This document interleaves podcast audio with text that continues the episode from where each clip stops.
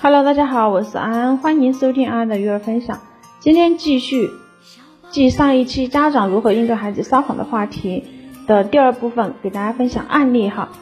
嗯，给大家分享一个就是针对孩子撒谎，家长如何应对的案例哈。如比如说，如果家长答应孩子，只要孩子连续一周早上自己穿衣服，就可以给孩子买最喜欢的电动玩具。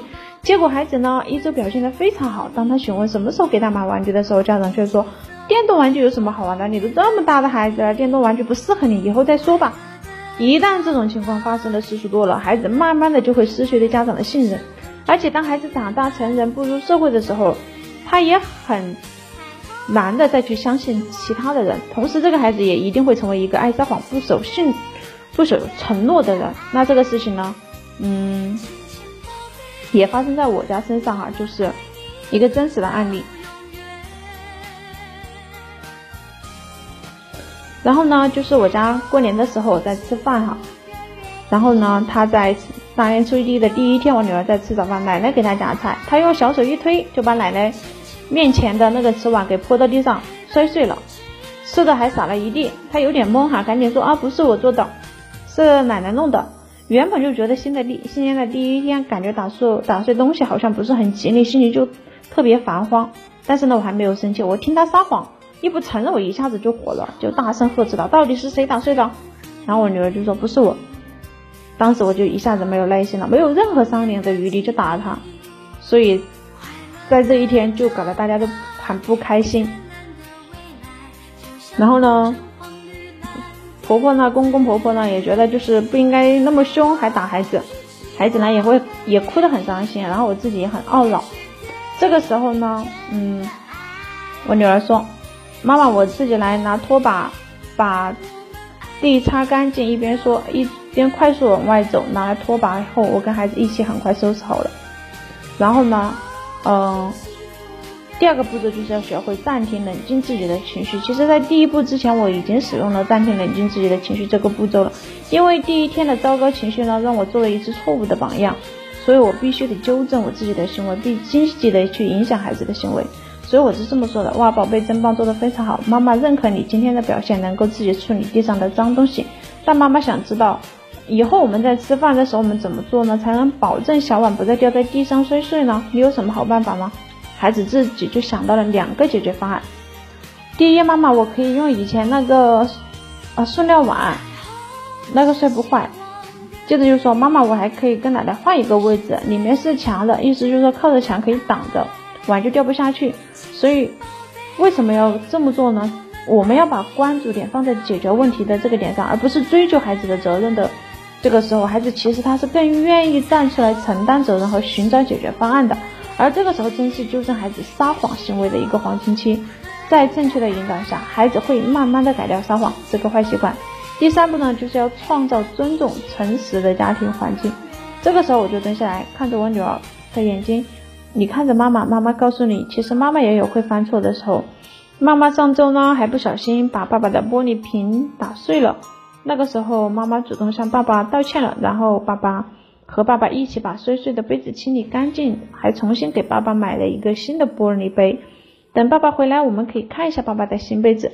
这个时候，我女儿小声跟我说：“妈妈，对不起，我不是故意的。”其实她这样说，其实我当时眼泪都掉出来了，真的因为高兴，也因为我。啊，昨天打了他，然后自己特别后悔，所以真的是特别的难过又开心的。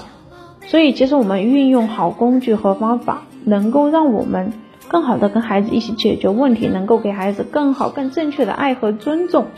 所以，亲爱的伙伴们，除了学会处理撒谎的这三个步骤，同时我们应该学会区分对待不同年龄段孩子的撒谎行为。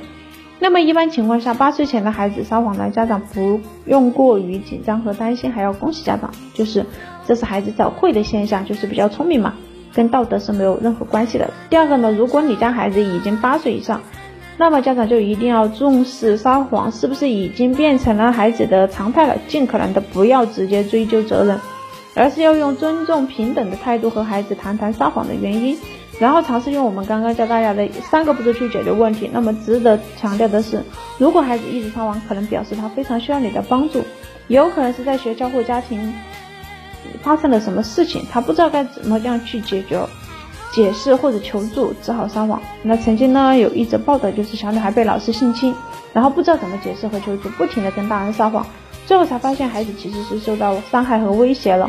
所以为了孩子，我们可以耐心花时间弄明白他们撒谎背后的一个动机和原因，这个很重要。好，我们来总结一下哈。今天的这个课程呢，主要是让家长需要明白，孩子撒谎是正常的，不要过分的紧张，要保持正确的引导，掌握处理撒谎的三个步骤。我们上面讲到了，第一步，不给孩子设圈套，不诱导孩子说更多的谎话。第二呢，就是学会暂停、冷静自己的情绪，这一点很关键。第三呢，就是创造诚实的家庭环境。好的，我们的方法都教给大家了。如果你不用的话，就等于白学了。所以给大家留一个作业：如果你的孩子偷偷拿了钱，该怎么办呢？比如说，你的孩子偷偷从你的钱包拿了一百块钱现金，而你发现少了钱之后，孩子说不是他拿的，这个时候妈妈们该怎么样去用这三个步骤来引导孩子处理问题呢？把你的解决方案发到在我的评论区留言，大家一起交流学习。其实对于成年人说，我们的自尊体系也是通过学习尝试。变成能力，然后再变成认可，建立自信，获得自尊。不管是孩子还是我们成年人，都是这样的一个循环过程。那么，让我们获得自信、掌握能力最好的方法就是什么呢？就是去做。还有个更大的动力，就是因为对孩子的爱值得我们去做，去成为有爱、有文化的好妈妈、好家长。好，感谢您的收听，今天的分享就到这里结束了。如果你也有育儿困扰，可以私聊安安的微信。四五幺九八零二二九，四五幺九八零二二九，我们下期见，拜拜。